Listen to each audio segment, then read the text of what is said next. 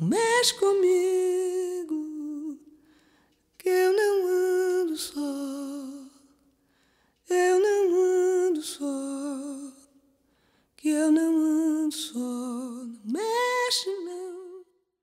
Comecei a trabalhar com a cigana Sete Saia, Pombagira Sete Saia, com 15 anos.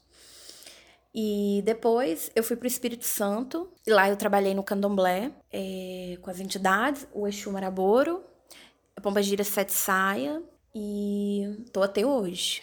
A Ubanda, eu sempre falo que eu me criei na Ubanda. A Ubanda me criou. Os meus guias me, me criaram, os orixás. Eu tenho muita fé, eu tenho muita fé nos caboclos, nos preto velhos. Foi aonde eu me criei, cresci e aprendi. A gente vê, dentro, entrando dentro do terreiro, garotas de programa, por exemplo. E a gente vê que isso é muito comum numa população que não esbanja dinheiro e numa cidade que é negligenciada, por conta, inclusive, da faculdade. Mas elas realmente encontram uma família do, do, terreiro. Elas encontram apoio lá dentro. Então, eu acho extremamente importante. Encantado por mim, eu sou encantado por mim. Eu venho aqui, eu venho aqui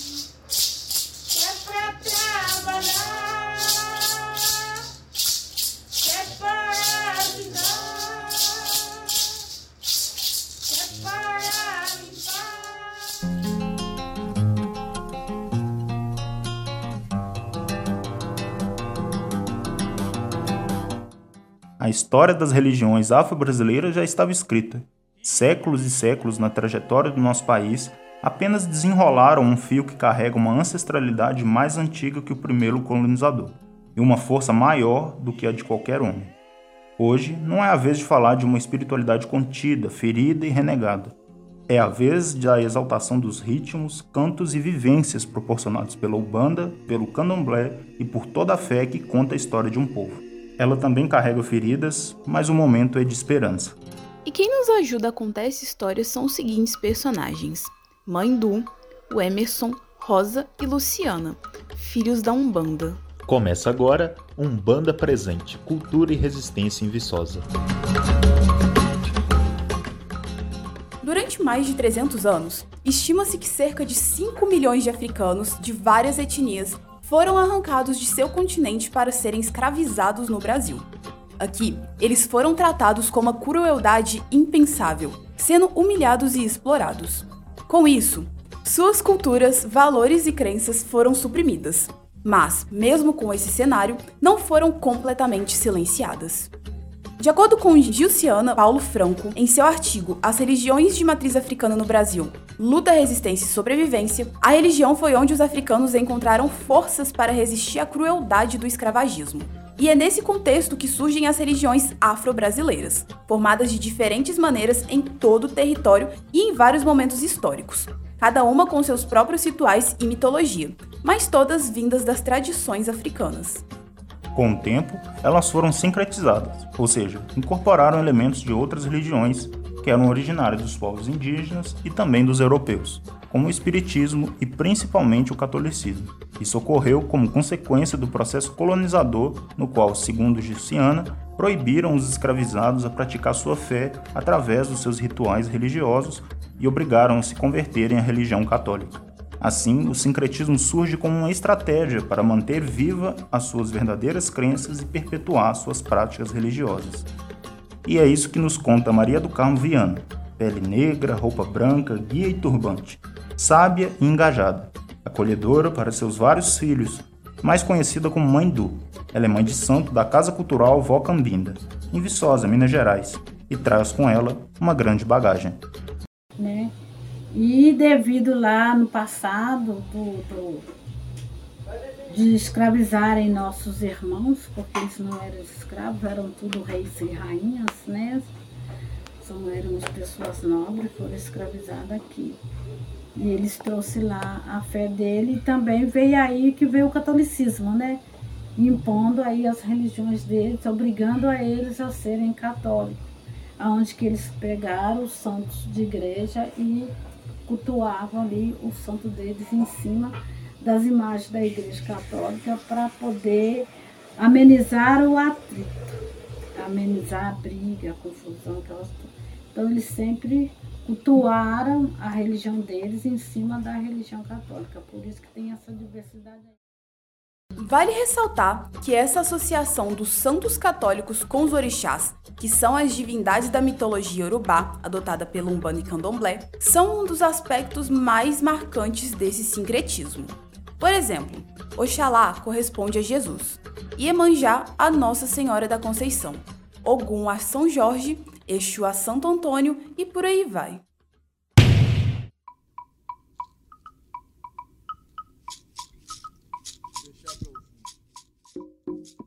Em Viçosa, pouco se sabe sobre a tradição e a história dessas religiões da cidade. Mas, segundo José do Carmo, professor aposentado e especialista na formação de Minas Gerais e na zona da Mata Mineira na perspectiva de povos negros e indígenas, o catolicismo só conseguiu espaço aqui na região ao permitir, em certo nível, o sincretismo com as religiões de matriz africana. A resistência foi muito grande.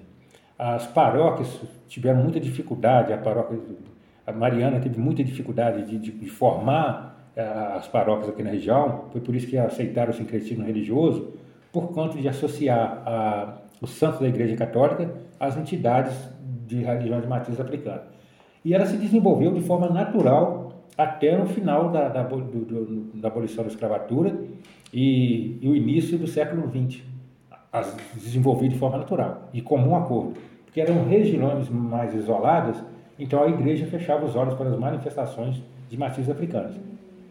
Os altares que eram formados aqui na região eram altares, muitos dos altares, por conta de padres vendeiros é, é, santos e vender muita coisa da igreja, e muitas igrejas também sofreram um processo de, é, de deteriorização, as primeiras, mas os altares eram formados um por negros e outro pelo, pelo pessoal branco que era ligado à, à, Igreja Católica. Então, os altares na Igreja de Ouro Preto ainda prevalecem ainda as igrejas de Ouro Preto e Mariana por conta do tombamento.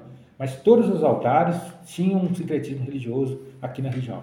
A igreja fechava os olhos porque era a única forma dela fechar, de, de manter ainda uma, uma, uma política de boa convivência. Porque o número de negros era muito grande, número de negros e de povos indígenas. Então, qualquer rebelião com relação a essa questão de, de religiosa, então, a igreja ia sofrer um impacto muito, muito, muito grande de, de perda de fiéis.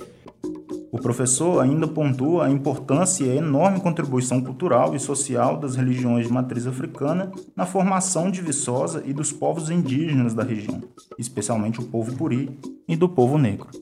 Quando você pega os dicionários antigos relacionados com as manifestações aqui da, dessa região, você vê que eles trabalhavam as plantas medicinais, trabalhavam todo um contexto de abrangência. E isso foi que formatou o contexto da, da, da, da, da sociedade lusosense. Porque até o final do século XIX, início do século XX, a medicina ela girava em torno e, da religiosidade e dos povos que habitavam. Esse contexto começou a mudar a partir do momento que implantou a universidade. Mesmo no início da universidade, a, trabalhava essa, essa medicina dos povos originários aqui, considerados povos originários. Ela só vem mudando a partir do momento em que, em que a, a, a área urbana foi crescendo e foi aumentando a interlocução com povos de vários países e de várias regiões do Brasil. Mas no contexto de formação social, ela tem um papel muito importante, porque todo mundo recorria a, essa, a religião de matriz africana. As rivalidades eram por conta disso. Inclusive as primeiras boticas né, que, que se formaram aqui, esse, a rivalidade era por conta disso.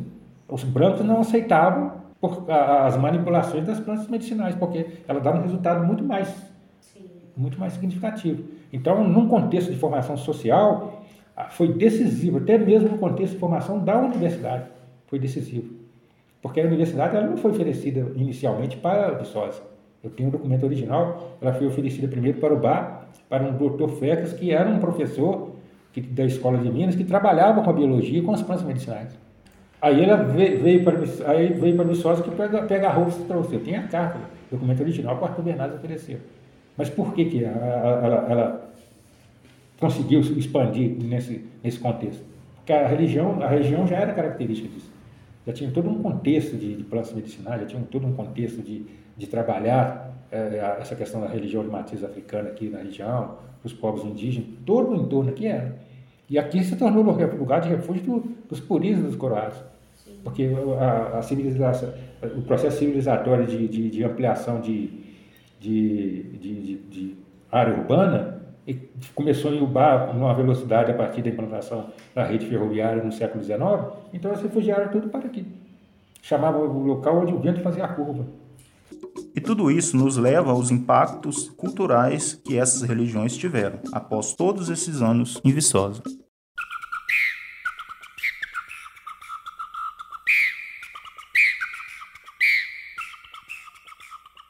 Jacaré!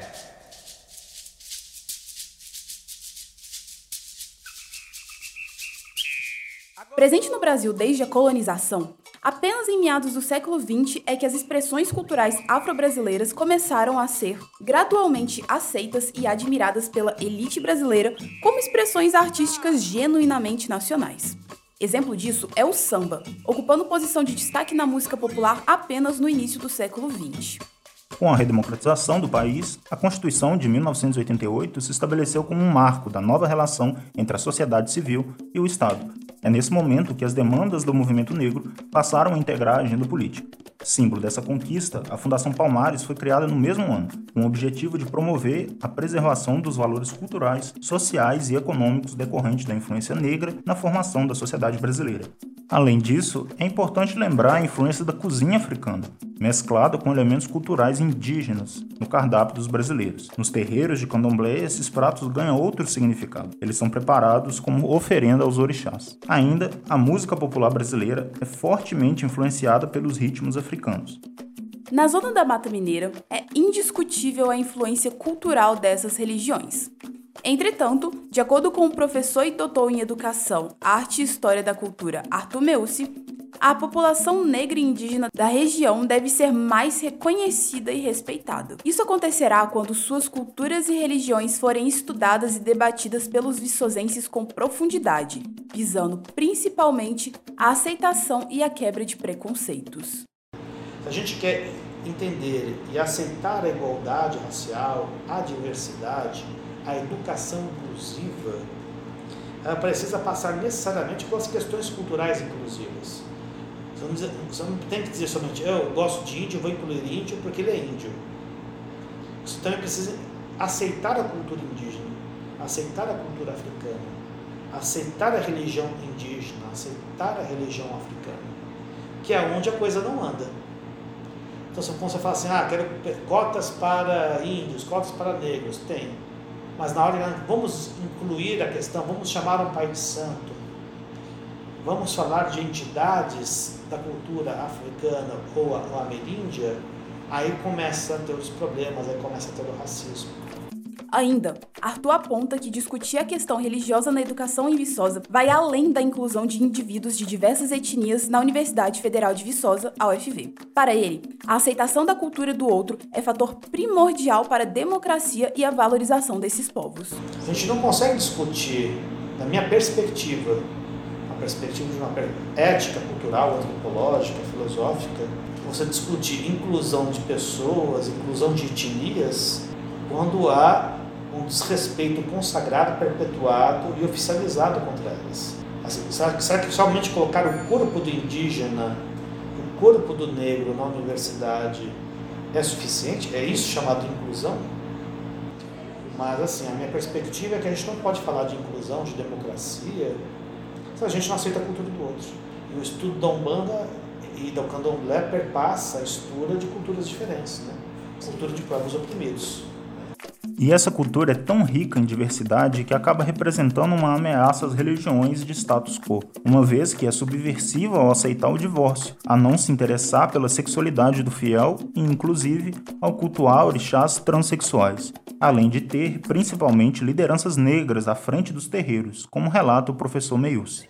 Nós também temos que ter essa perspectiva, né? A Umbanda e o Candomblé, elas realmente são ameaças para as religiões de status quo é uma religião que aceita normalmente divórcio, uma religião que não está nem aí com a, sexualidade que você opta. É uma religião onde você às vezes tem que, para conseguir certas coisas e ter certas esclarecimentos sobre nações, você tem que firmar uma vela para um, um orixá que é transexual. É uma, é, é uma religião subversiva, né? aonde você tem que ter respeito por pessoas e beijar o pé e beijar a mão que não são brancas, né? Os pais de santos de Viçosa, na sua maioria são negros. Nenhuma resposta, mas um punhado de folha sagrada pra me curar, pra me afastar de todo mal. Oh, para raio, pede branca, raça fez, abre caminho.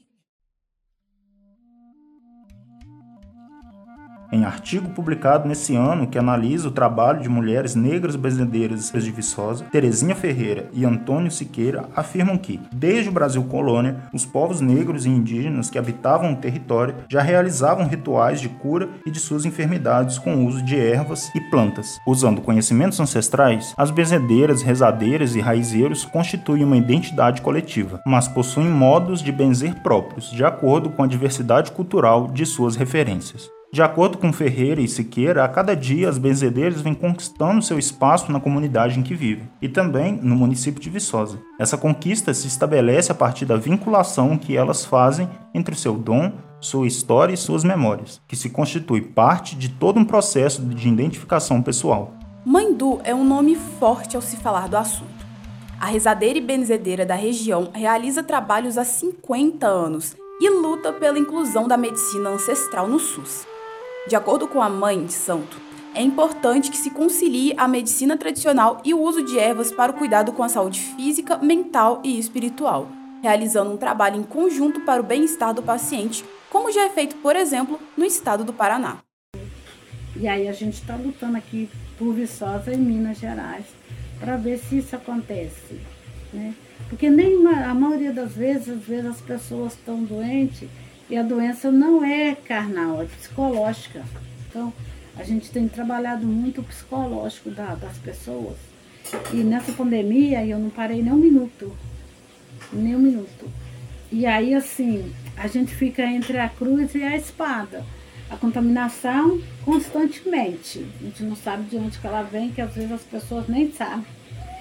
A gente cuida da saúde da gente material, e a gente cuida com as ervas e também com a medicina convencional, porque eu acho, eu no meu pensar, elas têm que andar em conjunto. Porque a doença que o homem criou, ele tem que cuidar dela. O que a natureza trouxe, a natureza cuida, já está mais do que provado isso.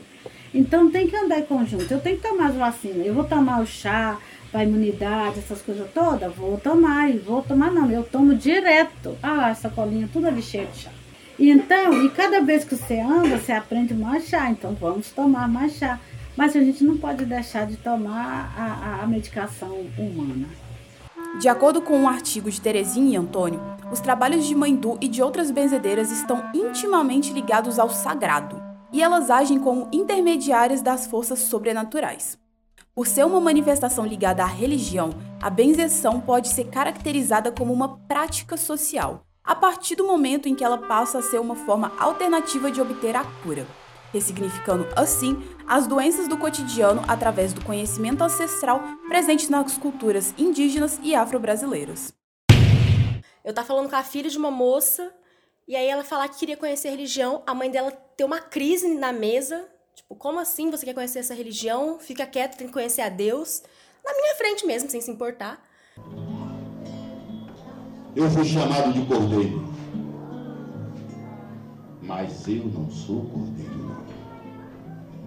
Eu preferi ficar calado que falar e levar o não. O meu silêncio. O meu silêncio é uma singela oração à minha santa, à minha santa de fé.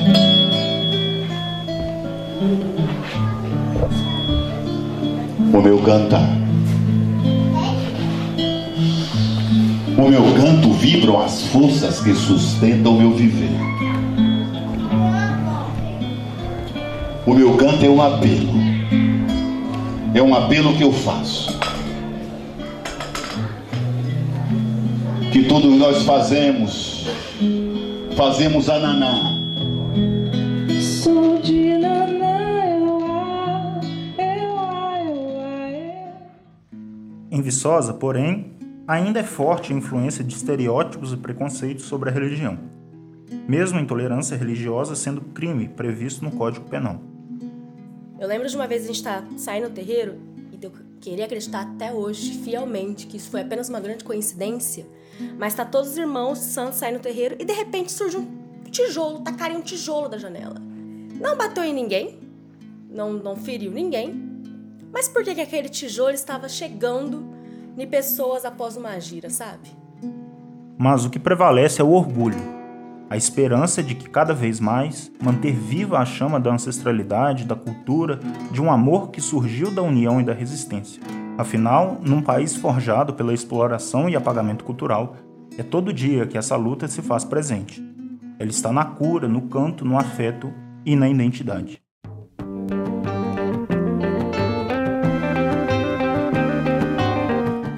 Acho muito importante, porque isso é um resgate, nosso resgate, nossa ancestralidade.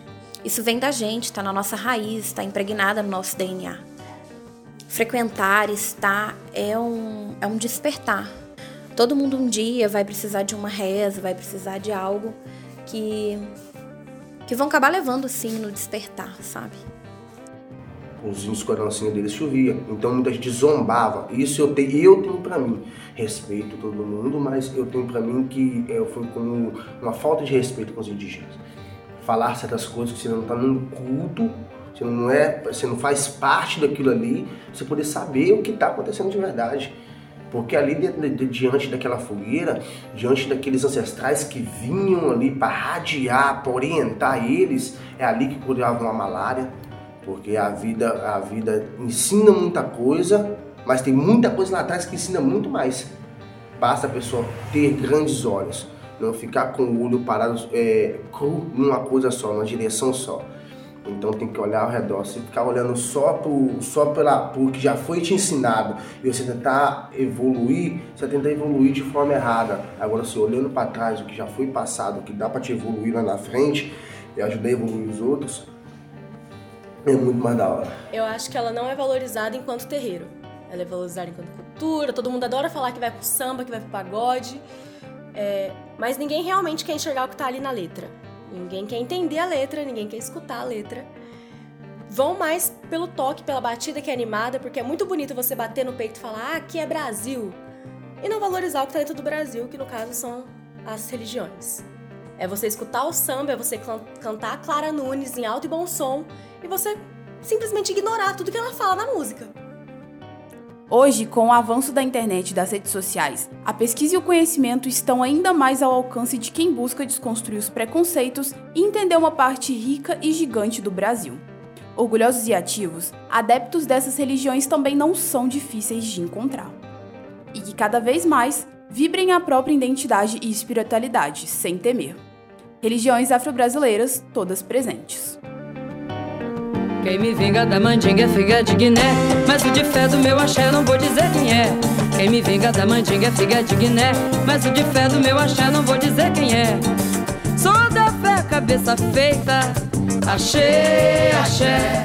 No peixe do candomblé. Achei, axé